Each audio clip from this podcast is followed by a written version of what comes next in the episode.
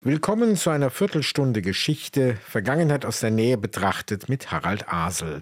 Wir erinnern heute an das Lincoln Memorial in Washington, das jüngst 100 Jahre alt wurde.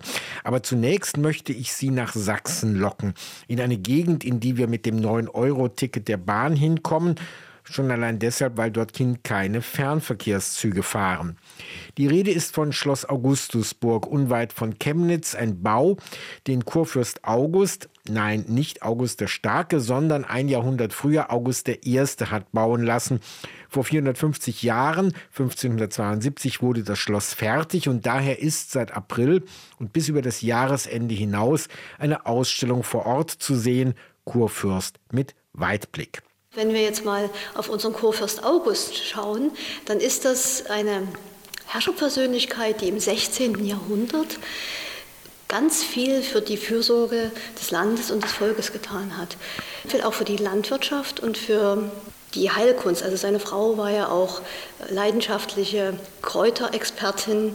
Und ich sage das immer, das ist so ein bisschen wie der Green Deal in Sachsen, den der natürlich auch auf diese Sorgsamkeit mit dem, mit dem Umgang mit der Natur beruht sagt Patricia Mein, die als Geschäftsführerin für die Sehenswerten drei verantwortlich zeichnet, so der Titel von drei Renaissance- und Barockschlössern in der Region Mittelsachsen. Auf 551 Meter über Normal Null ragt das Schloss Augustusburg weit in die Lande, wird gerne als Krone des Erzgebirges bezeichnet, obwohl geografisch das Erzgebirge erst wenige Kilometer weiter im Osten beginnt. Also die Renaissance-Architektur, die ist ja einer ganz geometrischen, quadratischen Form aufgebaut. Und ähm, Kurfürst August hatte diesen ordnenden Gedanken gehabt von Frieden und von Macht, dass man eine gleichflügelige, vierflügelige Anlage hat, die letztendlich sich auch in der Architektur in Europa widerspiegelt. Also wenn wir jetzt mal in Richtung Spanien schaut, dann hat man dort das äh, Schloss Escorial und natürlich an der Loire das äh, Schloss Chambeau. Entwürfe für das Schloss hat der Kurfürst selber gemacht sogar. Also er hat sich hier auch selber als Architekt betätigt, er hatte Ahnung in Geometrie, in Architektur und wir haben ein Modell, das ist ein Tastmodell, das können Sie anfassen. Muss dann aber für den Bauleiter kein Spaß gewesen sein. Der Bauleiter, nein, richtig. Der Bauleiter war Hieronymus Lotter, der wurde später leider auch entlassen, weil es dem Kurfürsten nicht schnell genug ging. Und der neue Bauleiter war dann Rochus von Lünar. Er hat dann die Bauarbeiten beendet erzählt die Museumsleiterin Claudia Glashauser. Rochus von Lünar ist in unserer Region kein Unbekannter. Die Festung Peitz und die Zitadelle in Spandau waren seine hiesigen Projekte. Wie so oft ist fürstliche Genealogie eine nicht leicht verdauliche Kost, vor allem nicht in Sachsen, weil dort zwei Familienzweige existieren, die Ernestiner, eher mit Territorien im Westen und die Albertiner eher im Osten. Und nach der Schlacht von Mühlberg 1547 wurde die Kurwürde, also das Recht, den Kaiser zu wählen, den Ernestinern abgenommen und den Albertinern zuerkannt. Vielleicht erinnern Sie sich, ich habe jüngst in einer Sendung die Schlacht von Mühlberg dargestellt, in der sich die katholische Liga gegen den protestantischen Schmalkaldischen Bund durchsetzte. Das ist insofern kein totes Geschichtswissen, weil es den Aufstieg der mit dem Kaiser verbündeten, allerdings protestantischen Albertinern bedeutete.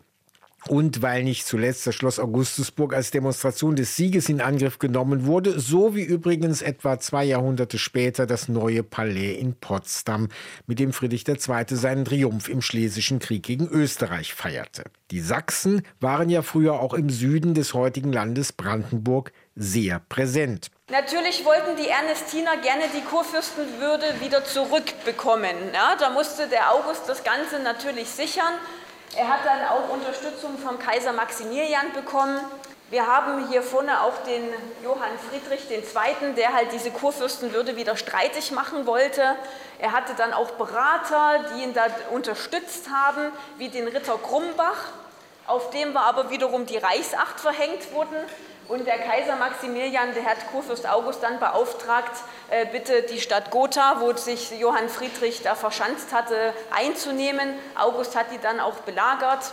Der Ritter Krumbach hat sich ja da auch mitbefunden. Der wurde leider dann gevierteilt nach der Belagerung der Stadt Gotha. Und das sind alles diese Etappen, wie man sich oder wie August diese Kurwürde sich gesichert hat, wird hier auf dieser Bühne sozusagen präsentiert. Wer durch die relativ kleinen Räume in der Sonderausstellung geht, der erkennt eine unübliche Präsentationsweise. Da sind Bilder und Objekte so hintereinander aufgebaut, dass sie sich bisweilen verdecken etwa das Panorama der Schlacht von Gotha hinter dem Porträt von Kaiser Maximilian, eine Leihgabe aus dem Deutschen Historischen Museum Berlin. Das innovative Büro Wien ist für die Gestaltung zuständig und Alexandra Hörtler erläutert. Man hängt ja Bilder normalerweise, üblicherweise immer an die Wand. Und wenigstens behängen sie 90 Grad gedreht dass man einfach auch nochmal diese Blickrichtung und man hat diesen Anstieg eben und dieses Überlagern, diese andere Sichtweise einfach auf die Bilder. Aber auch, dass natürlich hier sozusagen der Maximilian so groß eigentlich und dass dahinter entdecken wir überhaupt diese Genau, brennende dahinter, Burg. genau, ist dann die brennende Stadt Gotha, genau. Die Ausstellung will weniger die Geschichtsexperten beeindrucken, sondern eher niederschwellig Interesse wecken. So sind in regelmäßigen Abständen an den Wänden Bildschirme angebracht, die zum Mitmachen animieren. Die haben einen Protagonisten, einmal für die Erwachsenen, in dem Raum ist das Kurfürst August, und ein Touch-Display für die Kinder, das ist hier der Löwe. Man kurbelt hier am besten zwei, dreimal kurbeln, dann stupst man diese Protagonisten an, sie wachen auf und sie fangen an, mit einem zu chatten. Sie reden sozusagen über diese Chat-Funktion mit uns und wir können dann entsprechend auch Antworten anklicken und dann kriegt man wieder eine Gegenantwort. Kurfürst mit Weitblick, das hieß im 16. Jahrhundert vor allem Landausbau und das Durchsetzen landesherrlicher Zentralgewalt.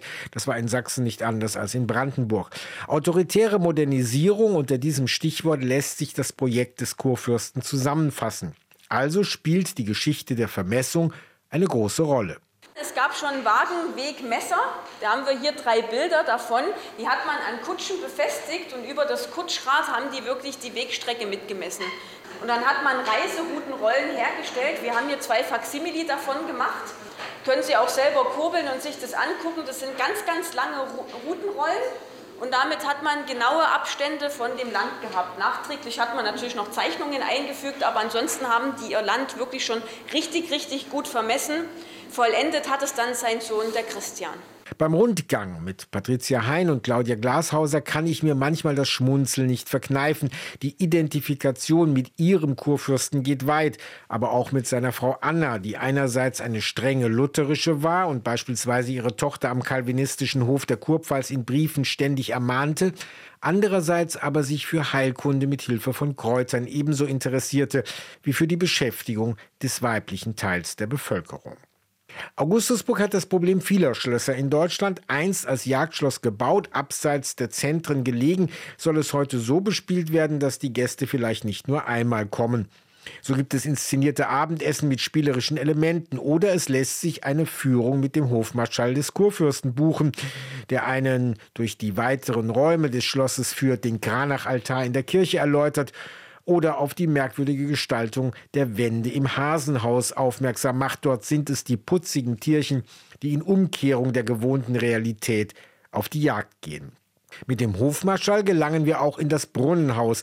Brunnen waren in Burgen und Schlössern auf der Höhe ebenso lebensnotwendig wie mühsam aus dem Felsen zu graben. Man musste hier das Feuersetzen anwenden, denn genau wo unser Brunnen entlang geht, war eine Granitader, sonst war ringsherum Quarzporphyrgestein. Man erhitzte das Gestein und löschte es mit Wasser ab. Und man kam am Tag mit einem Durchmesser von drei Metern bei unserem Brunnen ein bis drei Zentimeter. Nach neun langen Jahren und in 130,6 Meter Tiefe hat man das nötige Wasser hier vorgefunden, was man für die Augustusburg brauchte. Zuerst hatte man erfahrene Bergleute hier mit herangezogen, doch den Kurfürsten ging es wieder einmal viel zu langsam. Mein Kurfürst war ja ein leidenschaftlicher Jäger und natürlich auch da gab es klare Regeln und Ordnungen.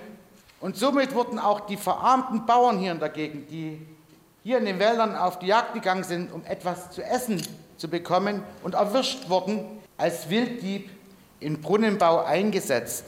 Und diese kamen nur sonntags zum Gottesdienst herauf. Zurück in der Sonderausstellung. Im Zentrum steht eine 360-Grad-Projektion, die mit einigen visuellen Tricks den Eindruck erweckt, wir würden selbst in einer Kutsche aufs Schloss fahren, dort am gedeckten Tisch sitzen oder im Weinkeller alten Skeletten begegnen.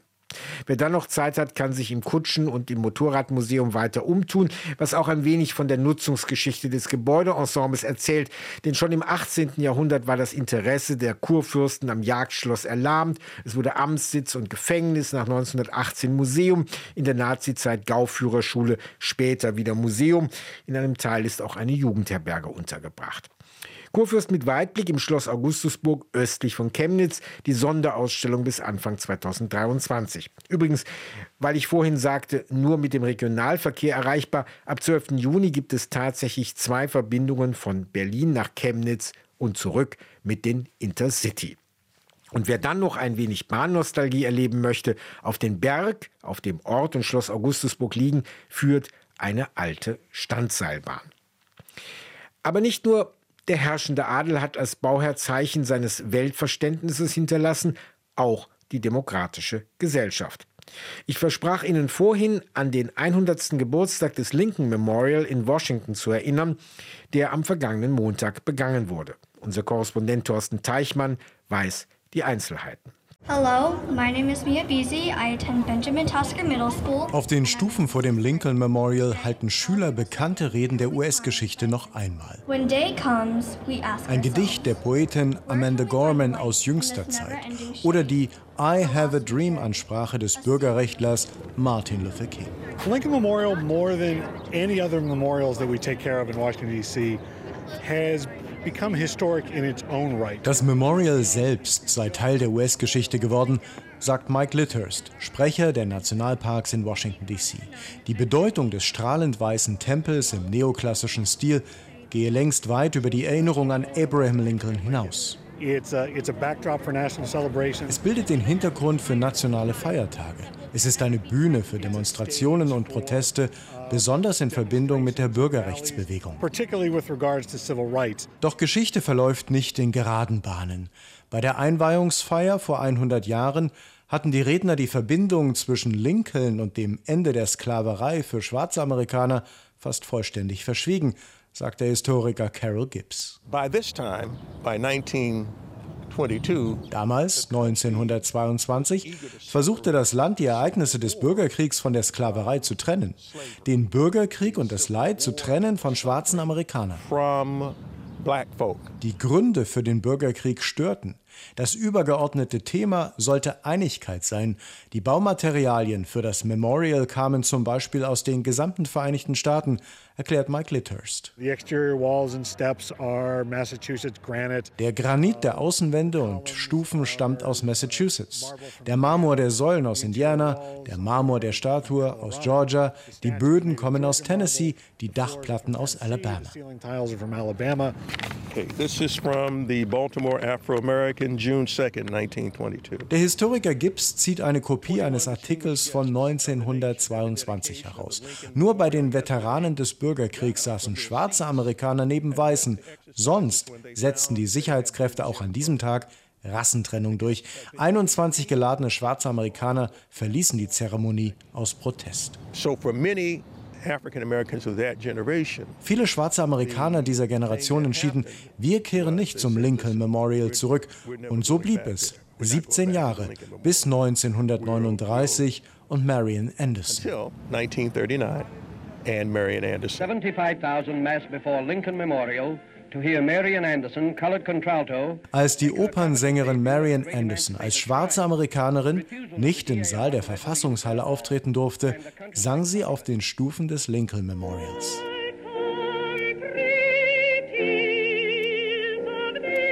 ...75.000 Menschen kamen, mehr als zur ursprünglichen Einweihung des Denkmals für den 16. Präsidenten.